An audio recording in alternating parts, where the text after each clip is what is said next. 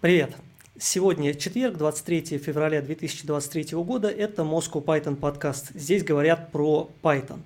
А, мы выходим в эфир при поддержке курсов а, Moscow Python, за что им спасибо. И сегодня в студии обычный ведущий Григорий Петров, деврел компании Еврон. И Михаил Корнеев, тимлид в международном IT-стартапе. Также с нами сегодня Никит Соболев, CTO VMake Services и Арсений Сапелкин, тимлид Касперский ОС. А, мы выходим в прямом эфире на Ютубе, поэтому если вы нас слушаете, задавайте в комментах э, вопросы. Мы любим общаться с нашей аудиторией, вот, э, стараемся отвечать и, в общем, всячески коммуницировать.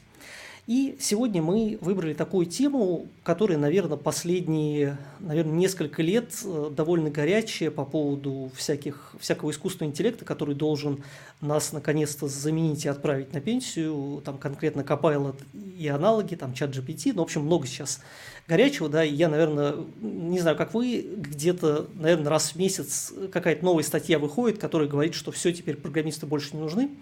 Вот, по-моему, последняя была в начале февраля, когда Microsoft запустил э, чат GPT, э, не чат GPT, простите, Copilot for, for Business, что-то такое. Вот. И прям название статьи было, что прям вот программисты больше не нужны. Давайте обсудим. Кто вообще пользуется Copilot, как давно пользуетесь? Ну, давайте я начну. Я уже не пользуюсь, но мне очень рано дали бету GitHub, э, и я пользовался еще до того, как она вообще вышла в паблик. Ну, то есть еще никто не знал, что есть Copilot, а я им уже пользовался. Э, и сначала мне показалось это очень прикольно. Ну, и с точки зрения ну, технологии, да, что вот вау-эффект вообще отличный. Мне очень понравилось, и я действительно написал кучу каких-то э, LeetCode задачек, вот из разряда копируешь описание, вставляешь, оно тебе код дает. Вот. И было очень круто. Но потом, когда я попытался это использовать в работе, я тут же отключил э, по двум причинам. Во-первых, он отправлял весь мой код непонятно куда. Вот, мне это не очень нравится. Во-вторых, ну, то есть мои проекты и так open source, да, я в любом случае весь код выложу, но как бы мало ли что, какие-то там локальные переменные, которые я использую для путей, э, там, переменное окружение, которые вдруг у меня содержат какие-то пароли или еще что-то. Ну, в общем, всякое бывает, ну его нафиг.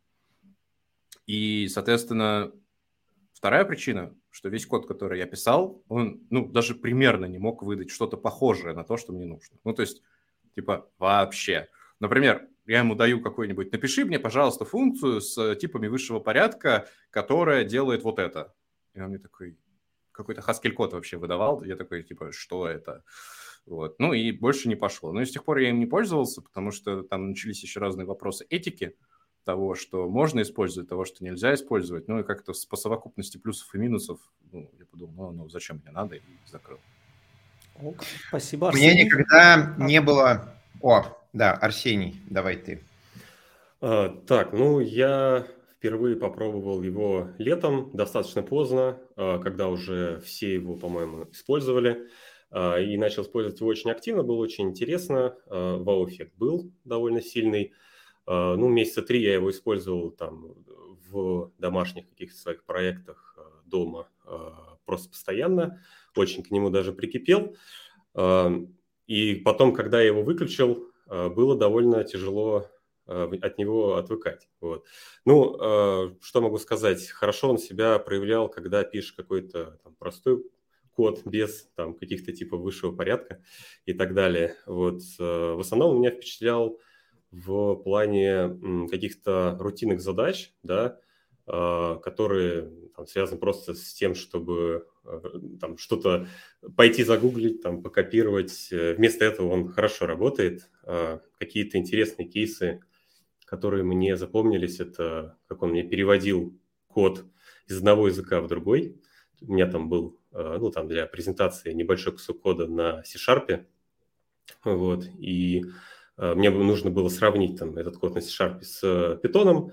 Э, я просто там, значит, начинаю писать на питоне, он мне сразу этот весь кусок полностью перевел из того, что было выше на C-Sharp.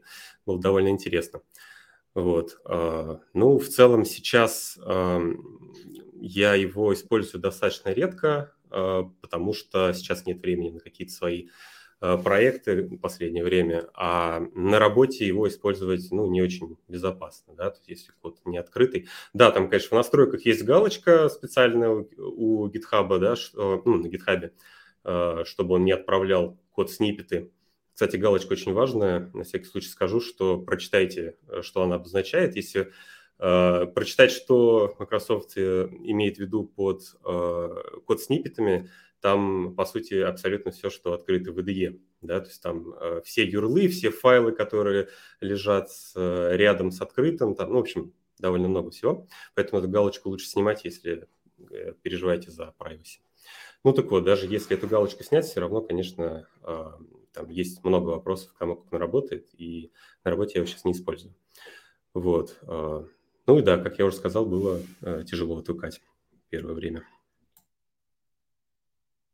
У меня никогда не было проблем с скоростью написания кода, и, наверное, именно вот такой основной вариант использования Copilot, когда ты либо в комментах пишешь, он тебе генерит код, либо ты начинаешь писать код, он тебе что-то дополняет, ну, практически useless, потому что я этот код вбиваю примерно с такой же скоростью, как я его буду а, а, комменты писать, либо табом комплитить, а потом менять, что он сделал немножко не так.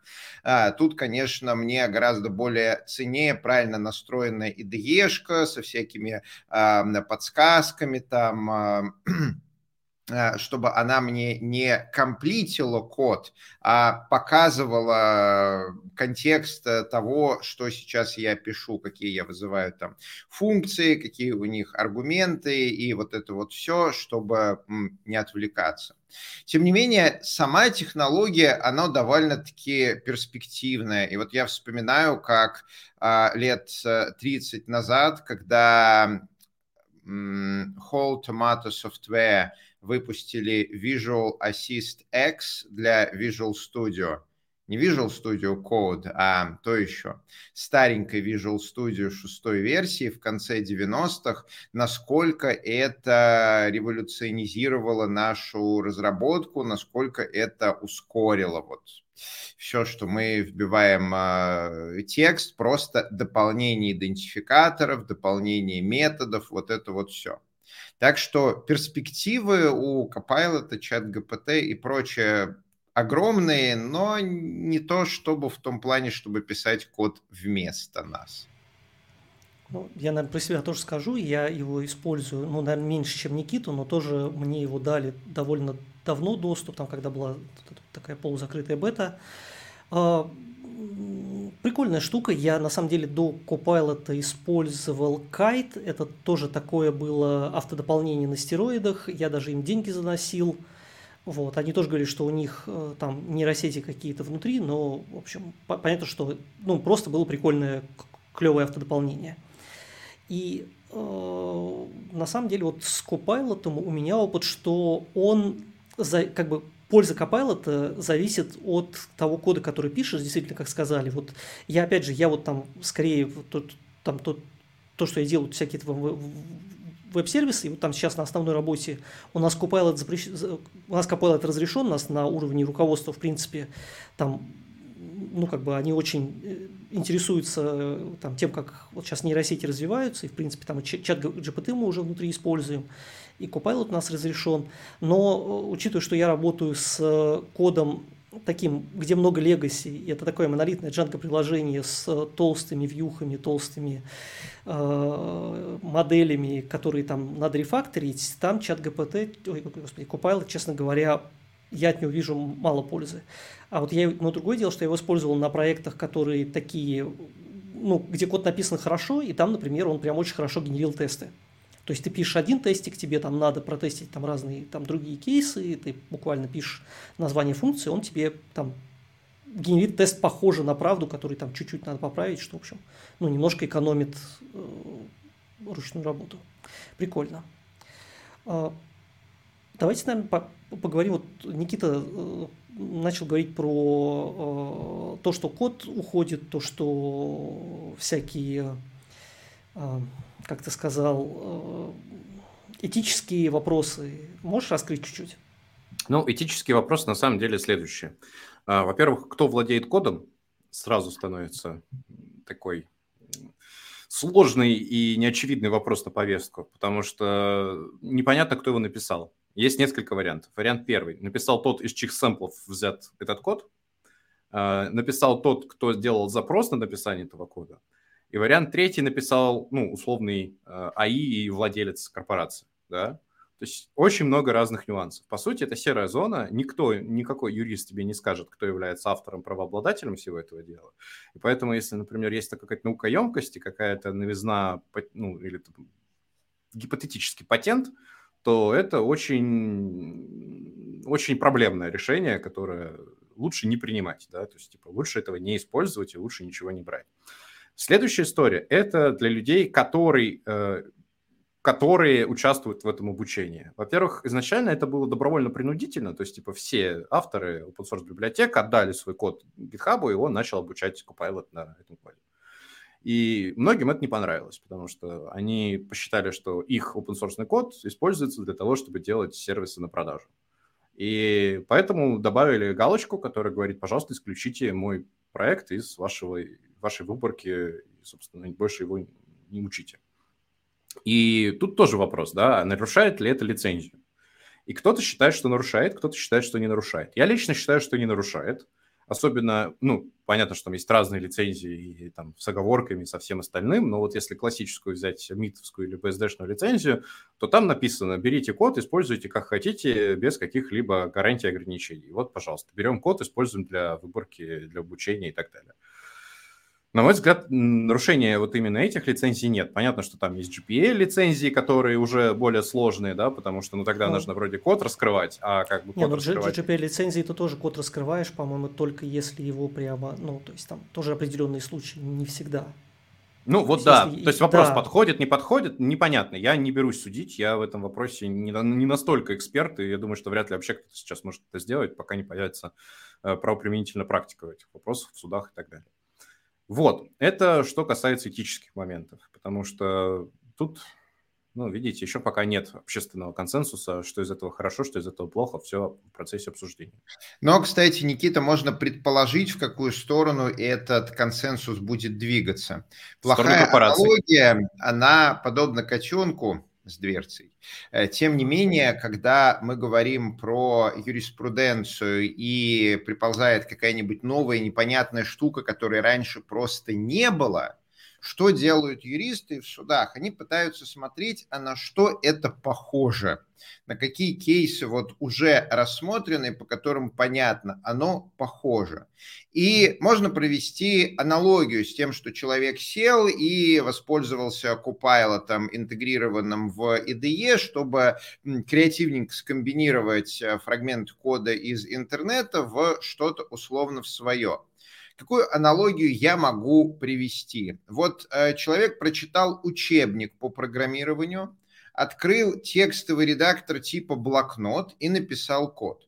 Теперь, внимание, вопрос. Кто автор кода, кому принадлежат, э, собственно говоря, интеллектуальные права?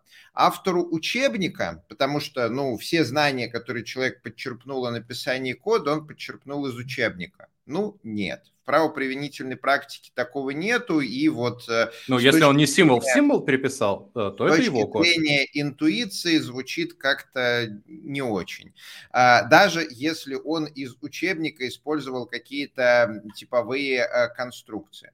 Является ли автором кода компания, которая выпустила текстовый редактор типа а, Notepad? Ведь соответствующие байтики файлы сохраняла именно эта программа. Ну, интуиция и правоприменительная практика тоже подсказывает, что нет, не является. И что, наверное, все-таки автором является тот самый человек, который взял подсмотренные где-то знания, а, взял э, какую-то программу или систему для креатива и скреативил, крякал, так сказать. Вот, э, серая зона тут скорее в вопросе заимствования, да, то есть если, например, какая-нибудь там уважаемая компания вроде Oracle в своем исходном коде использует имя идентификатора I.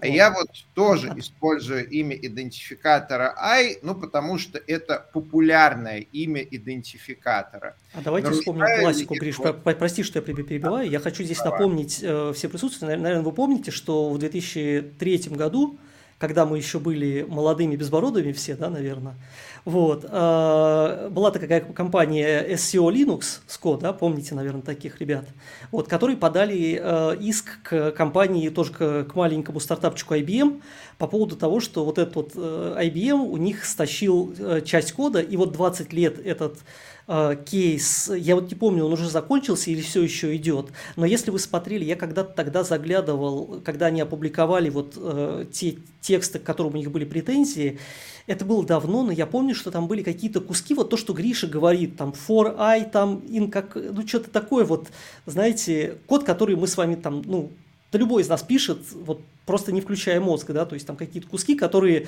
я думаю, что любой код, а, ну, там условно говоря, там на выбранном языке открытия, там будет что-то очень похожее. Вот а, Поэтому тут и, и там SEO э, так и не доказало, что IBM у них чего-то украл. Поэтому в случае с ГПТ я считаю, что тут вообще, ну, учитывая, что давайте вот, ну, как э, чат ГПТ и Copilot, они все-таки не воруют куски, да, давайте честно называть, они бредят.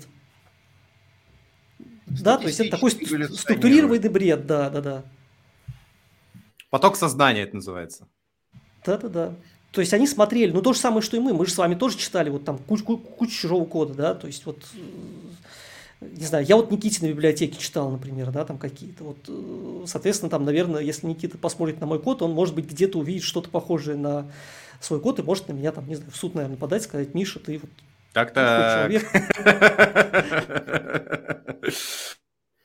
Мне кажется, что рано или поздно, точнее довольно рано, мы здесь придем к каким-то метрикам, да, что-то вроде системы антиплагиата с каким-то процентом, а, которые как бы утрясутся, да, все с ними более-менее согласятся, пару там больших судов кто-то выиграет или наоборот проиграет, и от этого мы будем отталкиваться.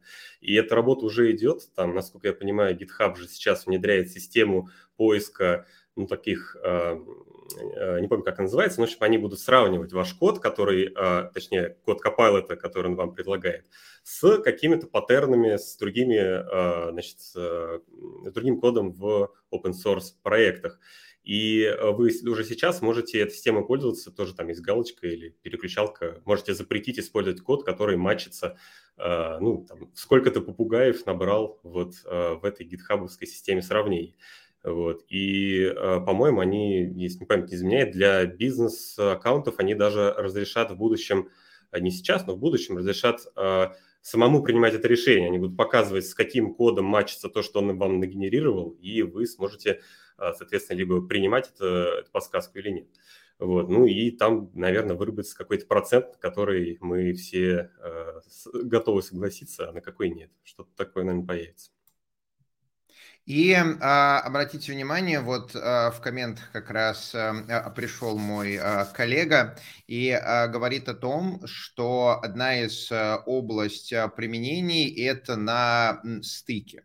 То есть а, не весь же код, который мы пишем, это а, огромные бизнес-приложения, где прям вот нужно разбираться и так далее. Код, он пишется и в других случаях. Например, код пишется в случае обучения. То есть если мы а, пишем какие-то обучающие материалы, обучающие статьи, мы хотим что-то проиллюстрировать, и тут системы вроде Copilot и чат GPT позволяют а, людям, которые не являются full-time профессиональными программистами, компетентно иллюстрировать свои мысли. А, более того, а, если расширять эту а, концепцию, немного посмотреть в будущее, да, но что делает э, Copilot и чат GPT сейчас, мы видели. Но интересно же поговорить о том, чем это вообще может стать, чтобы заранее подготовиться. Вот, и из э, каких-то смежных областей мы видим, например, а, интересное, вот э, чат ГПТ, она сейчас очень хорошо делает выжимки. То есть а, даешь чат ГПТ какой-то кусок текста и говоришь, а расскажи мне, что делает эта штука. И вот а, вполне возможно такая концепция, когда даешь какой-то кусок кода и говоришь, а вот перескажи мне своими словами, что делает этот пайтоновский модуль в будущем позволит нам гораздо лучше разбираться в чужих э, код-базах и вообще оперировать большим объемом сорцов. Арсений, вот э, что думаешь о таких блестящих перспективах? Я думаю, что это точно будет с нами довольно скоро, потому что Copilot уже пытается это делать. А вот одна из вещей, которые меня в Copilot там, ну, э, удивили, наверное, когда она генерирует по комментарию код. Это здорово, но это одно. А вот когда она генерирует по коду комментарий, становится более интересно. И это уже сейчас работает. Я не пробовал на сложном э, каком-то коде, но если вы возьмете какую-нибудь элементарную функцию из там 10 строк, то он напишет, что делает этот код в комментарии. Там док-скрин открываешь, и все, он пишет, что делает эта функция. А вот Суфлирую, на сложном пока, конечно, не работает, но шансы небольшие есть. Михаил? Я, я здесь с вами поспорю, что это полезно, но, наверное, смотрите, в, основном же, когда мы читаем какой-то код, опять же, я не беру, там, когда ты джуниор программист, или когда ты берешь там язык, который ты не знаешь, там, да, и ты, не знаю, синтаксис плохо знаешь, да, и ты не понимаешь, что делает этот код. Или там какая- какая-то прям сложная алгоритмика, окей, там бывают ситуации, когда сложная алгоритмика, но в основном, давайте будем честными, в основном, когда большинство из нас читает код, у тебя возникает вопрос не что этот код делает, а нахрена вообще, вот, ну, то есть, зачем это? То есть ты читаешь чужой код, и вот я повторюсь, у меня вот там последние как бы, э, э, места, где я работал, э, там ну, как бы везде было довольно много легаси. Я думаю, у всех тогда, там большинства, там те, кто не приходит не с нуля в стартап какой-то, да, там или какие-то там микросервисы писать. В основном есть легаси. Ты читаешь это легаси, и ты пытаешься понять, окей, а вот эти вообще, вот, вот, вот, вот, это, вот это вообще модуль, он для чего вообще нужен в принципе, да, с точки зрения бизнеса, не с точки зрения там, что этот код делает. И ты бегаешь по людям, спрашиваешь, а вообще кто-то этим пользуется, а вообще какие э, мысли были, зачем это было когда-то написано, там, не знаю, пять лет назад и так далее. И тут никакой чат GPT не поможет. И... А, пока не, не поможет, но потенциально такая статистически галлюционирующая штука а, замечательно сможет посмотреть историю комитов, историю переписки, комменты из джира, тикетов, а, блейма и так далее, и составить какое-то э, человеческое описание, быстро составить в один параграф. Нет, это серия... Вы все уволены. Сформулируй в одно прилож... предложение, что делает эта штука. Ты смотришь, и далее, если там что-то интересное, ты говоришь, окей, а теперь то же самое переформулируй в один параграф. Вот. А, это в будущем может быть перспективно. Сейчас, конечно, это все мечты, но технологии движутся примерно в этом направлении. Я вижу, на самом деле, в чате очень, на мой взгляд, интересный вопрос. Вот а, такие системы, ну, теоретически, позволяют программисту быстрее писать код. И, опять же, теоретически, через несколько лет, если все устаканится и будет активно пользоваться, то один программист сможет писать код сильно быстрее вот а, у программиста будет больше работы, ему нужно будет закрывать больше задач, или уменьшится количество программистов. Можно, можно я, можно я, можно Нет, я. Это моя любимая думаешь? тема.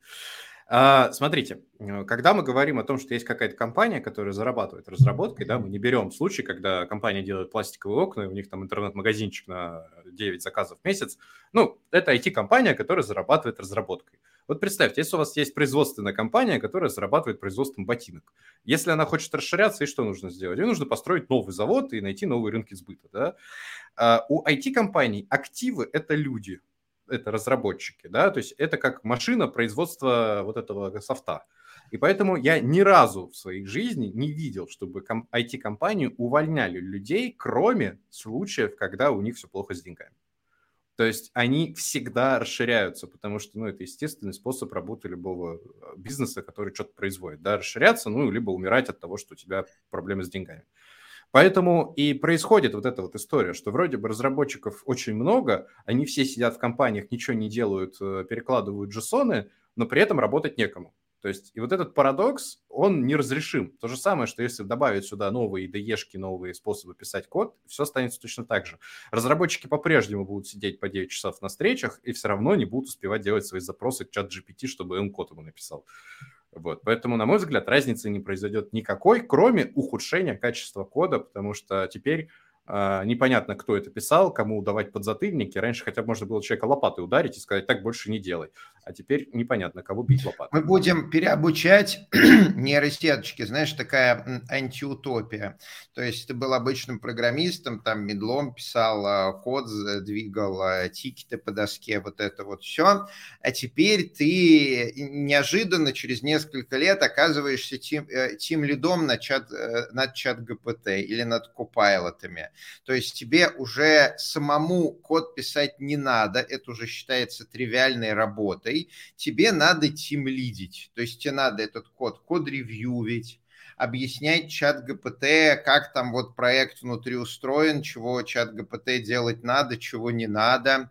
Эм, соответственно, э, предсказывать сроки, то есть вот э, через сколько недель твоя армия из чат ГПТ реализует этот проект под твоим чутким руководством, э, синхронизировать задачи с бизнесом и так далее. Каждый программист вынужден будет стать тем лидом антиутопии, причем даже не над другими людьми, а над нейросетками. Вот ты, ты, видел эти э, с Bing, с Bing чатом сейчас, вот эти вот диалоги популярные, да, когда он тебе говорит, что я там хорошая, э, хорошая нейросетка, а ты плохой пользователь. Вот то же самое у тебя ван-ту-ван с твоим этим самым копайлотом, он тебе говорит, я хороший нейросетка разработчик, а ты плохой тимлид. Знаешь? Вот она, вот, вот он киберпанк, который мы заслужили кибер, киберпанк, который мы заслужили. Но на самом деле у нас сейчас э, что-то похожее на самом деле с дизайном. То есть если раньше ты приходил к художникам и говорил, так, мне вот нужно вот так вот нарисовать там, эм, соответственно, вот э, такие вот арты, вот таких размеров, и уходил. Они там неделю чего-то делали. Вот, дальше ты к ним приходил, вы с ними обсуждали, вот это вот все. В общем, был активный процесс а теперь у тебя процесс выглядит как? Ты там некоторое время общаешься с Midjourney, она тебе что-то генерит, генерит, генерит, потом ты все это загружаешь в Photoshop, и начинается, мы берем вот здесь один объект, здесь другой объект, вот мы их так совмещаем и так далее. То есть ты занимаешься исключительно высокоуровневыми какими-то вещами. А все низкоуровневые тривиальные, ну, люди теперь на это не нужны. Я тут еще хотел добавить пару моментов, пока далеко не ушли. По поводу количества кода, э, я тоже считаю, что кода будет просто всегда становиться больше. И э, тому хороший пример – это давайте посмотрим, сколько строк кода было в каком-нибудь там старом IDE, которым я пользовался в школе, там какой-нибудь, э, не помню, как он назывался, Turbo Pascal, по-моему, или вроде того. И в сегодняшнем VS Code, который там еще весь Chromium внутри имеет движок. А, вот, а, то есть кода будет всегда становиться больше, наверное, даже не в линейном масштабе. А по поводу качества, мне кажется, что мы очень скоро увидим большое а, улучшение качества кода от всех этих генерил, потому что пока они не сделали самого очевидного, это, насколько я знаю, не сделали – это дополнительный слой обучения на каких-нибудь линтерах, да, то есть э, чтобы, э, значит, Copilot получал лопатой от MyPy, там, PyLint и так далее. Этого, по-моему, пока нет, судя по тому, какой код он иногда генерирует. Вот, поэтому, возможно, станет лучше. А, возможно, но тут надо помнить, что 10 лет назад, когда линтеры стали популярны, там интегрировались в IDE-шки и так далее, было некое предположение, что вот ты в команде линтер это настроишь, и код будет э, нормалек. А, это, кстати, я думаю, вот следующий вопрос, который нам интересно будет э, обсудить. А как оно в результате на практике оказалось?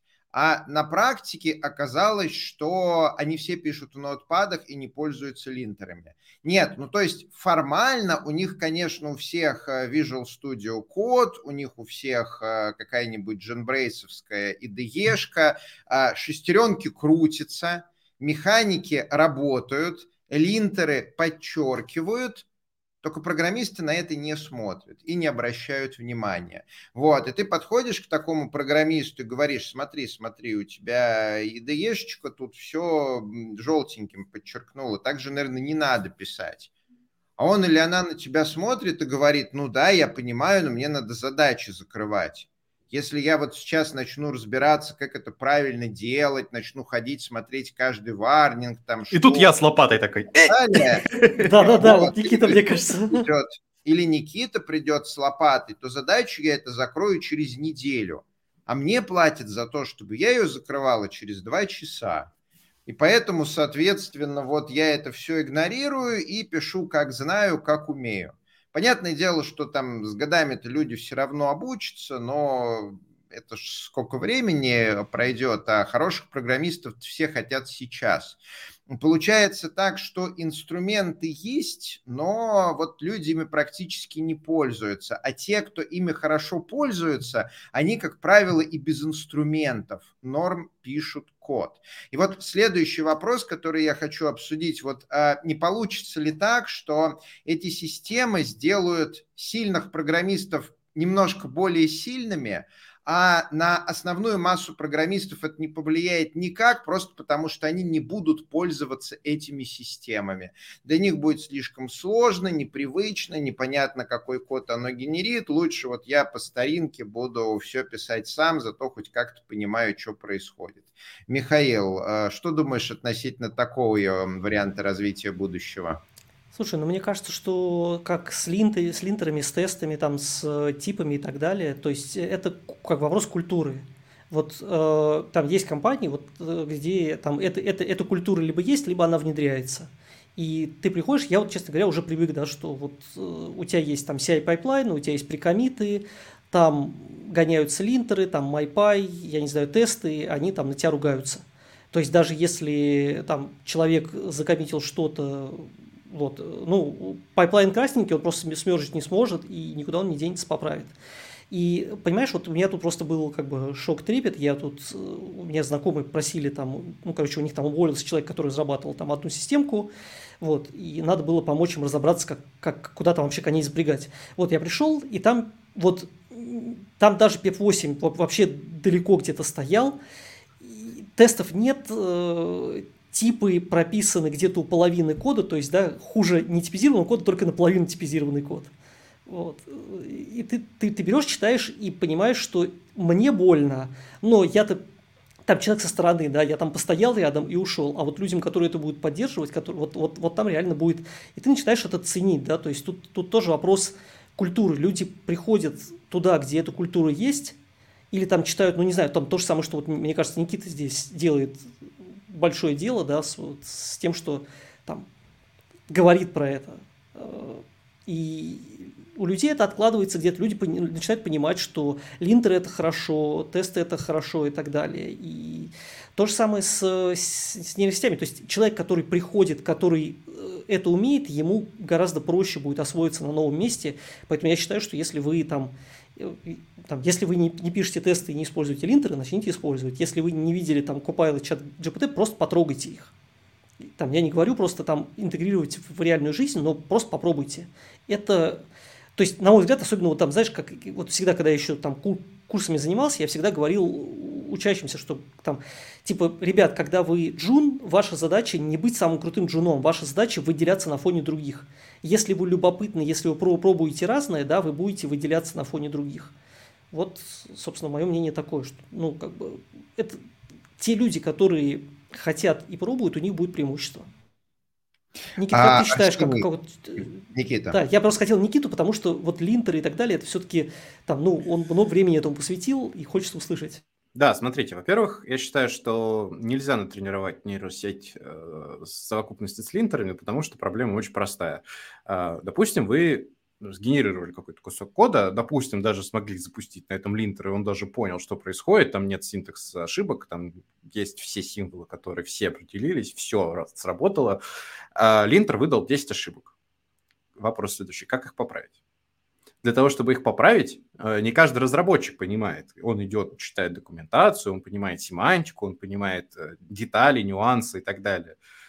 Я очень сильно сомневаюсь, что вот тупой процесс перебора текущего поколения нейросеток сможет взять и поправить ошибку. То есть э, даже из разряда просто вот замени вот это слово на вот это слово. То есть, ну, типа, вот это deprecated, вот это не deprecated, да, то есть вот поменяй. Я очень сильно в этом сомневаюсь. На мой взгляд, э, именно вопрос семантики того, что происходит внутри, он очень, ну, такой, нерешенный. Происходит просто тупой перебор, а потом какие-то из этих получают дополнительные веса, что это перебор в нужную сторону, а этот перебор в плохую сторону. Так не перебирай. Вот как бы и все. Поэтому с линтерами, я думаю, что интеграция будет ну, либо слишком долгая и дорогая, либо не будет в ближайшее время, пока ну, не появится именно какой-то ну, процесс понимания того, что ты делаешь конкретно, то есть какую-то семантику. Вот, пока непонятно. Вот, это первое. И второе, это что э, на самом-то деле я согласен с Михаилом, действительно произойдет дальнейшее разграничение э, новичка и не новичка. Я вот недавно вспоминал об этом, что там в 2009 году а, когда я там только-только начинал писать код, я прям видел, что в целом разработчики, там, которые вот уже там матерые и классные, отличаются от меня не так уж и много. То есть мне нужно не очень много знаний добрать, чтобы дойти до их уровня. И, например, человек, который делал там фронтенд на Java аплете, он просто чуть-чуть сдал API Java аплета, который там был, ну, вот описан, задокументирован. Я не умел делать Java аплет, я прочитал его, я умею делать Java аплеты. Все. А теперь для того, чтобы сделать фронтенд, ну, например, да, нужно просто самоубийство совершить.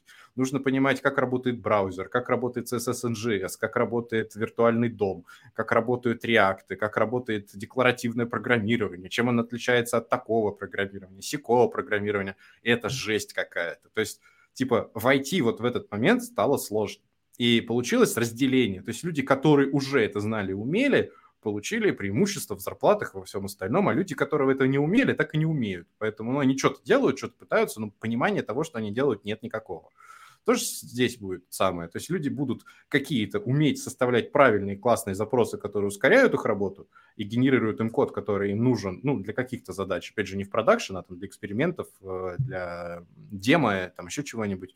А будут люди, которые не умеют делать и этого. И поэтому вот разница между ними будет еще сильнее расти приводя, ну, к, скажем, еще более стигматизации одной из этих групп и полной э, такой прострации другой. Э, неожиданный промежуточный вывод, если вы смотрите наш подкаст, то начинайте пользоваться Copilot и чат ГПТ прямо сейчас, просто чтобы набить руку. С хорошими шансами через несколько лет может э, выстрелить, а вы такие, опа, уже умеете. Слушай, даже не через несколько лет, вот Никита пока говорил, э, он мне, ну как, я вспомнил, у меня, например, в компании вот буквально открылась вакансия, ищут человека э, на внутреннюю автоматизацию, то есть нужен какой-то там, не знаю, там джун плюс, middle минус, а, но чувак, который умеет работать, имеет опыт работы там с вот этими всякими э, опишками, там, чат GPT, Copilot, ну, просто для внутренней всякой автоматизации, да, не, для каких-то там внешних продуктовых штук, да, а, условно говоря, Slack с э, Copilot, э, с Copilot, господи, с чат GPT прикольно дружить. То есть это вот уже, вот я, я, прям, я прям наблюдаю. А, давайте пока паузы. Я напомню, что мы в прямом эфире на Ютубе. Задавайте вопросы, мы э, обязательно ответим. Комментариев много интересных.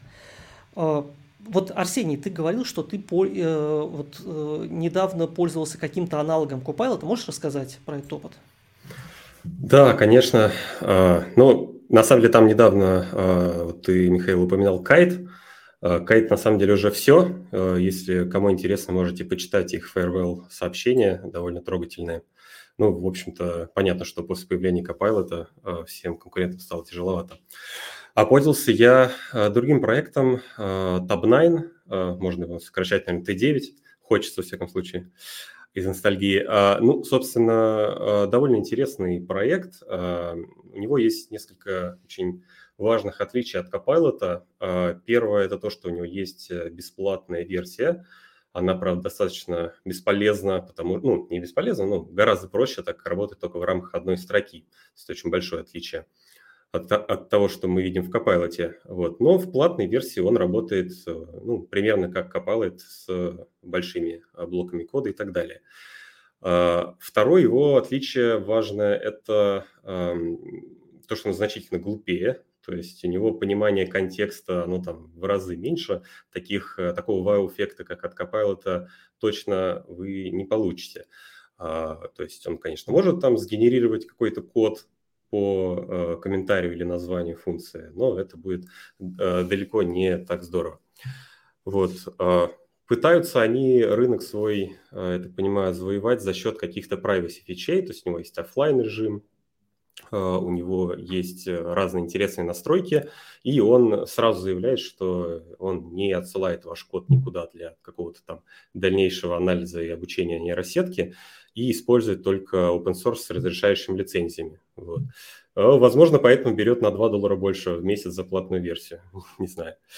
Вот, но как бы воспринимается он именно как э, там очень умное автодополнение. То есть Copilot все-таки воспринимается немножко как что-то большее, Tabnine, наверное, нет, но попробовать всем рекомендую. Я так, помина, э, так понимаю, что они, в отличие от Copilot, на GPT-2 э, значит, базируются, и, видимо, это вызывает такую большую э, разницу с пониманием контекста, не знаю. Вот.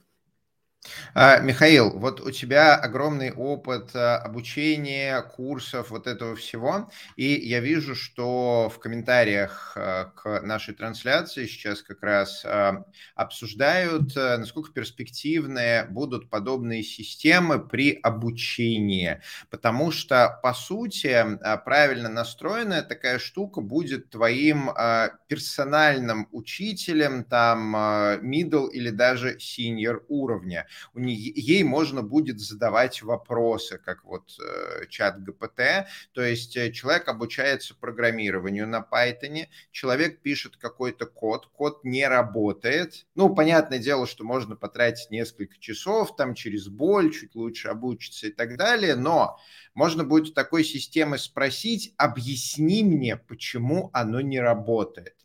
И система будет на человеческом языке формулировать, что смотри, вот здесь ты э, назвал свою переменную print, э, соответственно, пошедуил там global namespace, человек спрашивает, а что такое global namespace? Система отвечает, смотри, вот в Python есть namespace, global вот такой, local такой, еще есть non-local, и это будет э, у каждого нового обучающего себя программиста будет персональный крутой учитель, который ему будет все объяснять.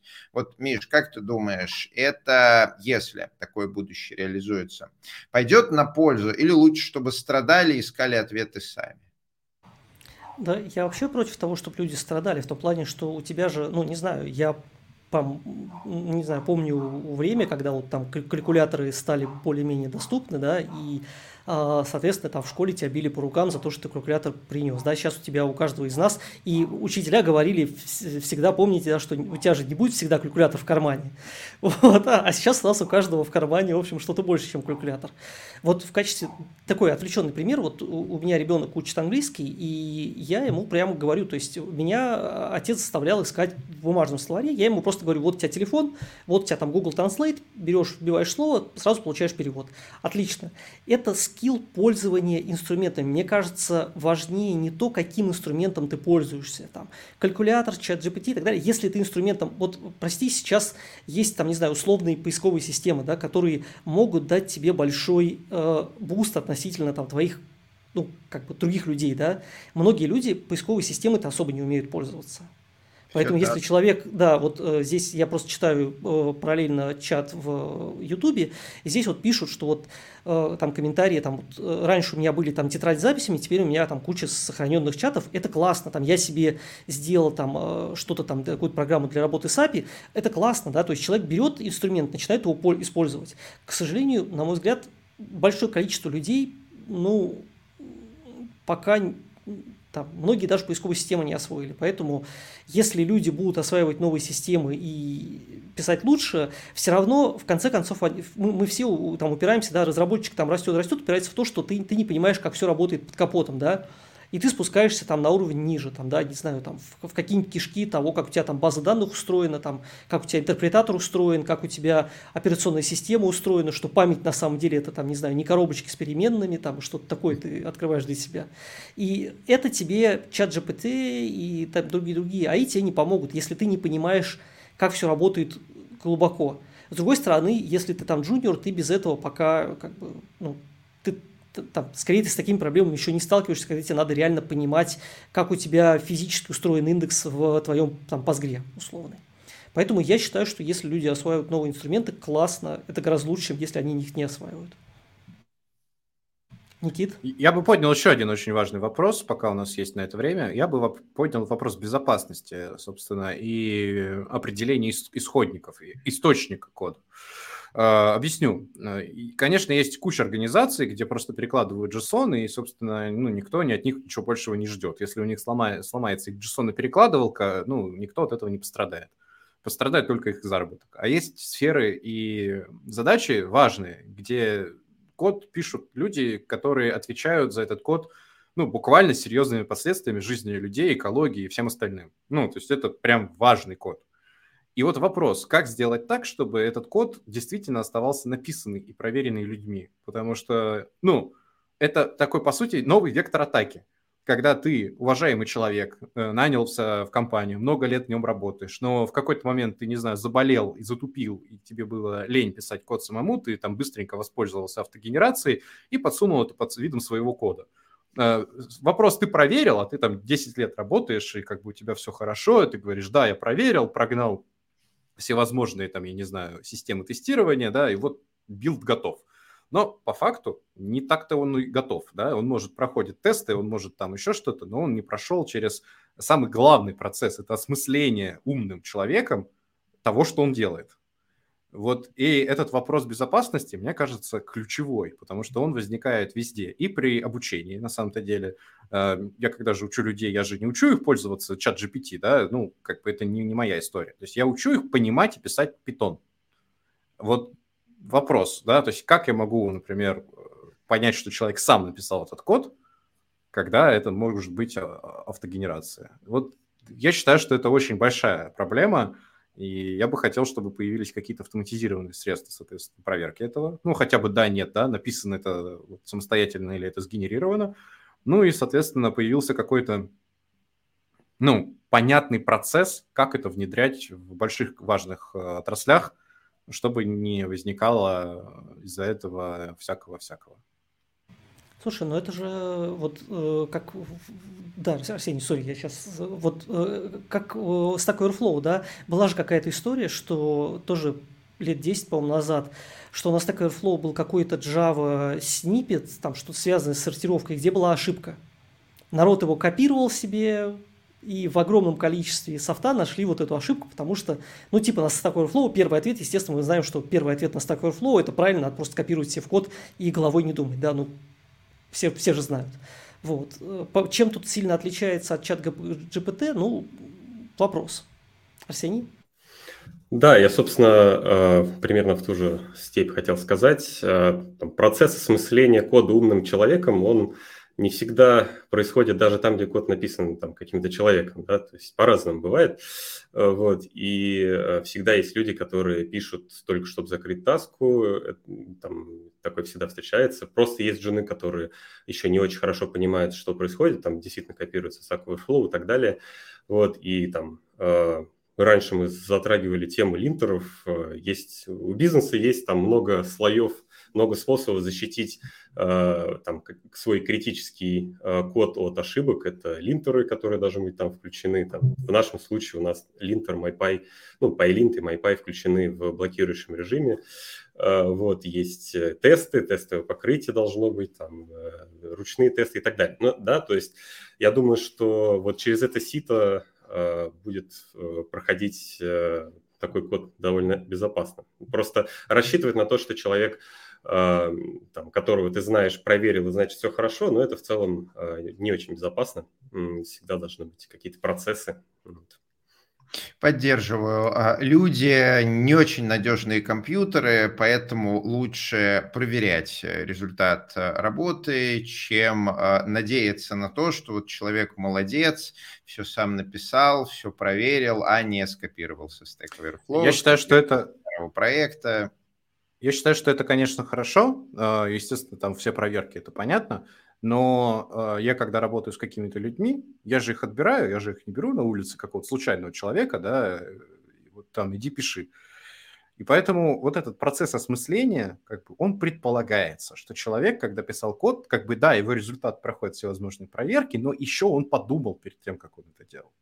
Это предполагается. И вот этот вот процесс вдруг берет и исчезает. То есть э, даже если он копировал со Stack Overflow, я все равно предполагаю, что он думал, что он делает. А тут он как бы уже совсем не думает, что он делает. Он просто пишет какой-то запрос, и вот что-то готово. Но он думал, когда писал этот запрос. Ну, надеюсь, да. Вот. Поэтому, ну, тут вопрос этот безопасности, на мой взгляд, он остается открытым, пока нет никаких способов решения, и пока мы просто должны научиться как-то с этим жить. Вот, кстати, у нас интересные комментарии, что вот э, там Анна Хат пишет, что спарсила там с помощью, я так понимаю, чат ГПТ, аниме-портал. Э, ну, это вот реально такие вот истории, когда люди берут и делают, просто берут новые инструменты, делают что-то. Вот, на мой взгляд, очень важный как бы скилл, не знаю, даже не скилл, короче, любопытство, да, то есть важно, чтобы у программиста было любопытство. Вот люди берут и начинают что-то делать новое, да, понятно, что, ну, мы, мы, мы все видели, да, вот эти вот там новые какие-то штуки у нас появляются, э, ну, каждый, у нас каждый, каждый год революция, да, там, с другой стороны, э, что-то из этого выстреливает, что-то умирает, но люди, которые попробовали, все равно у них будет, мне кажется, преимущество перед теми, кто не попробовал. Вот я скорее к этому.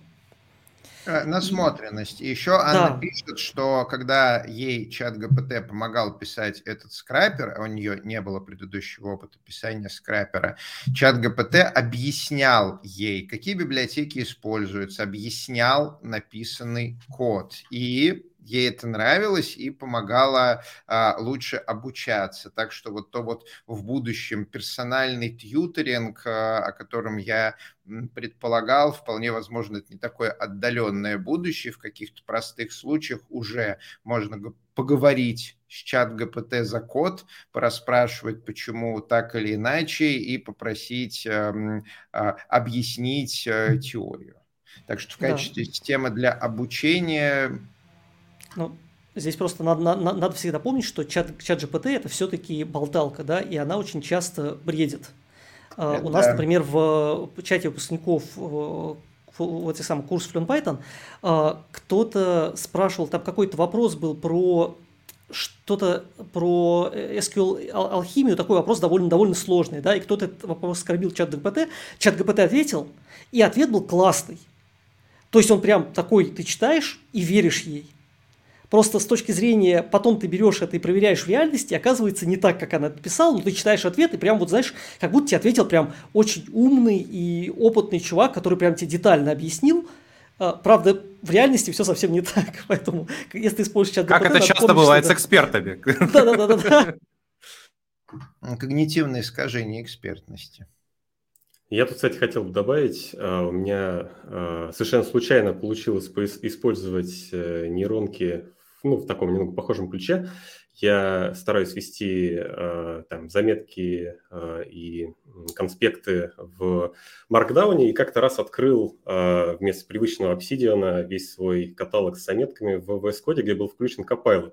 Он все это посмотрел на все мои там заметки, конспекты за много лет моей жизни, и когда я начал писать свою заметку, начал предлагать мне какие-то свои предложения на основе там того, что я все эти годы писал. Довольно, было довольно забавно и удивительно, что он писал вполне неплохие вещи. Я там писал презентацию, и, ну, там, пишешь э, заголовок, э, значит, слайда, он смотрит, что я писал на эту тему в каких-то вообще отдаленных э, там файлах, видимо, и, или, может, из интернета там где-то это берет, я уж точно не знаю, может, там примерно то же самое, и пишет мне слайд. Я, конечно, этим не пользовался, естественно, да, но было довольно интересно, и, в принципе, у меня возникло такое большое желание, чтобы ну, появилась какая-то нейронка, которая будет именно хранителем твоих личных знаний, да, то есть которая сидит э, вот в, в твоих вот этих конспектах, там, заметках, твоих, э, не знаю, там, кто дневник пишет в дневнике, помнит и отвечает на вопросы, то есть работает твоей памятью. Вот я и подменяет твои воспоминания на те, которые нужны корпорациям.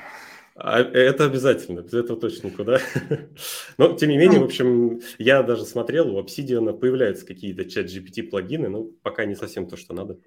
Мы и так постоянно подменяем собственные воспоминания, а вот какая-то аналитика по э, записям. Ну, тут важно понимать, что мало кто ведет записи. То есть это вот э, очень такая нишевая штука. Но вот тут я очень плюсую э, Арсению. Одна из таких э, частых... Э, вариантов э, использования записи. Я туда записываю, записываю, записываю, записываю, а раз в год я смотрю, где у меня накопилось.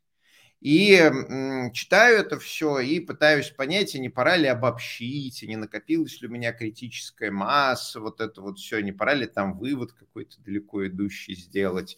Вот, нейросеточка может э, помогать э, искать такие места, где э, накопленное, и предлагать какие-то варианты синтеза, использовать эм, в качестве брейншторма, в качестве, как это говорят, пищи для ума.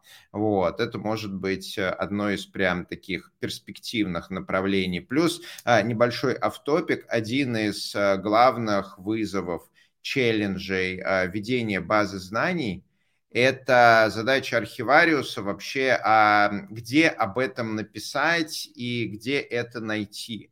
Вот чат ГПТ может быть очень крутым архивариусом такой базы знаний. И а, вполне возможно, кстати, я уже сейчас начинаю вот галлюционировать снова про будущее, что больше программистов начнет вести персональные вот такие записи, просто надиктовывая чат ГПТ какие-то мысли, чат ГПТ будет это сама оформлять вот в персональную вики, и также в режиме диалога можно будет к ней обращаться.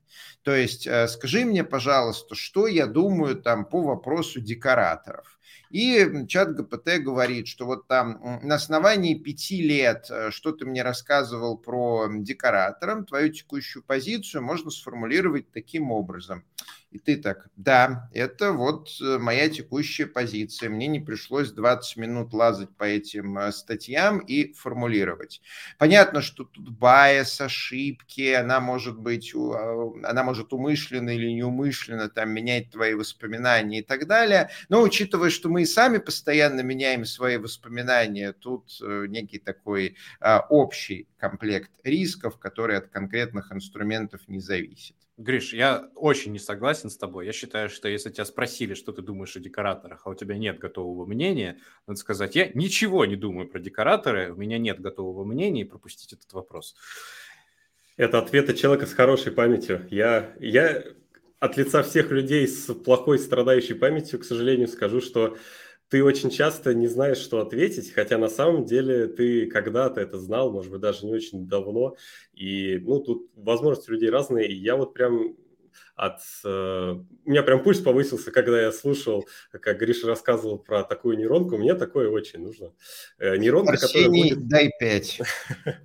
Нейронка, которая будет э, связывать твои заметки э, в что-то единое, да, автоматически находить эти линки, это на самом деле очень здорово. Если там кто-то интересуется этой темой, есть такой там, метод ведения заметок Zettelcasting, он основан как раз на связях между заметками, и основная проблема эти связи делать. Если это может сделать робот за тебя, находить эти связи, а, он же не всегда на основе текста да, сделан, чтобы это мог сделать скрипт, он иногда именно от контекста зависит. Поэтому нет, здесь, мне кажется, будущее большое. Да. Ну что, я предлагаю э, потихоньку, у нас время заканчивается, потихоньку подводить Пора. итоги. Давайте каждый просто подведет итоги, там как-то сформулирует финально свое мнение. Давайте по очереди. Арсений. А, ну, э, я для начала добавлю, что там есть комментарий, что человек боится, что это игрушка, которую смогут отобрать. Мы тут с вами не упомянули, что это плюс-минус отобрали, да, потому что он недоступен уже 6 дней на территории России и там, больше доступен не будет, я думаю. Вот. А, но а, вообще, как бы, мое мнение, оно очень умеренное. Я не думаю, что если вы поставите себе Copilot, вы станете вдруг очень хорошим программистом или, наоборот, станете очень плохим. Скорее всего, код, который будет в результате изменится очень мало. Просто где-то вы будете работать быстрее, так же, как а, поставив себе IDE вместо простого текстового редактора. Это, конечно, справедливо не для всех, и я не говорю, что IDE лучше, чем текстовый редактор простой. Это вообще там, очень сложный отдельный вопрос. Но, тем не менее, ваша производительность там, может повыситься. Я смотрю на это так. Ну и жду каких-то новых э, достижений AI, и очень интересно за этим следить. Ну, давайте я буду следующим. Да, я как э, прогрессивный традиционалист придерживаюсь э, к довольно простого алгоритма. Да? То есть если технология появляется, и если эта технология используется во благо, я поддерживаю эту технологию и даже иногда помогаю ее развивать. Вот я надеюсь, что эта технология, которая на самом деле одна из очень важных и новых технологий, я давно говорю, что человечество находится в технологическом тупике, да, и ничего нового не происходит. Вот это новая технология, которая действительно меняет вообще наш социум и способ делать вещи. Вот. Я надеюсь, что эта технология будет использована во благо, а не во вред ну, всему человечеству. Но, как говорится, верить с трудом, поэтому я буду придерживаться пока нейтральной позиции. То есть я, с одной стороны, вижу огромное количество плюсов, но с другой стороны, я вижу очень много рисков, когда, ну, скажем так, злые силы смогут использовать это во вред человечеству и принести очень много страданий и печали, как это часто происходит. Вот. Григорий? А, на моей памяти у футуристов никогда не удавалось предсказывать будущее. То есть, когда сто лет назад э, пытались предсказать, как будут выглядеть там 20-е э, годы третьего тысячелетия, как 30 лет назад пытались э, предсказать, как будет выглядеть программирование, вот, не получается. Но сама по себе технология, вот мы просто часок поговорив, мы набрейнштормили кучу разных вариантов в будущем, как это может быть полезно. И не только вот тупо я сел, и оно вместо меня пишет код, но и всякими неожиданными способами в качестве персонального репетитора, в качестве э, персонального архивариуса твоей базы знаний, качестве э, псевдоджунов и медлов, которых ты будешь э, лидить. А, у технологии есть перспективы, и я думаю, мы прямо сейчас можем, стоит, начинать инвестировать время в том, чтобы ее щупать и смотреть, э, как оно. В будущем это может дать нам конкурентные преимущества, и будем говорить, что знаете, вот там 10 лет назад, когда оно только появилось, я вот уже вот это вот. Конечно, может статься, что технология а, умрет так же тихо, как и появится, что случилось, например, с, ну не знаю, там 3D-кино. А, но попробовать стоит. Выглядит прямо перспективно. Да, наверное, я, честно говоря, не очень верю во все эти истории, что сейчас нейросети заменят программистов, потому что, ну, даже на моем веку э, программистов заменяли уже много раз, да, там говорили, что там языки высокого уровня программирования убьют, потому что люди вместо того, чтобы как настоящие суровые ребята на ассемблере писать и каждый байт экономить, начнут э, вот это вот все фигак-фигак, там, JSON чики в продакшн. Вот. Тем не менее, программирование не убило. Да? Потом были, э, что у нас там были, визуальное программирование, Delphi, Visual Studio, даже какой-нибудь FrontPage, да, которые тоже говорили, что вот там сейчас программисты будут не нужны, мы накидаем сейчас быстренько компоненты на доску и все, ну и так далее, да, RUP, кто помнит, да, там вот Zero Coding здесь э, упоминали и так далее. Тем не менее, э, что-то из этих инструментов осталось, что-то нет, но мне кажется, те люди, которые э, пошли и начали эти инструменты использовать, они в любом случае получили э, бонус по сравнению с теми, кто использовать не начал. Да? Даже те, там, кто вот Дельфи, он умер, тем не менее, кажется, что он там довольно сильно повлиял в целом на там, то, как устроена разработка сейчас, да, если там взять сейчас какой-нибудь, там, я не знаю, условно говоря, какую-нибудь мобильную разработку, там, а в Xcode, там тоже все равно ты вот эти вот экранчики накидываешь визуально. Можно, конечно, не так, да, но вот там какие-то вещи остаются. Поэтому мне кажется, что важно быть любопытным, важно вот все эти новые штуки, э, даже если скептичен, пойди попробуй. Может быть, это реально фигня и просто баз, и завтра это все умрет, но ты попробуешь, и в любом случае, как Гриша говорит, вот мне очень нравится слово «насмотренность». А, ну что, спасибо всем, кто пришел. С нами были э, Арсений э, Сапелкин, э, тимлид в Касперский ОС, а, Никита Соболев, CTO в Emacs Services, Григорий Петров, Деврел в компании э, Еврон. И Михаил Корнеев, тимлид в международном IT-стартапе. Это был Moscow Python подкаст. Здесь говорят про Python. Мы были вживую на YouTube. Соответственно, приходите в следующий раз слушать нас. Ставьте лайки, подписывайтесь. И вот это вот все. И я рад был вас всех видеть. Пока. Пока-пока. Счастливо.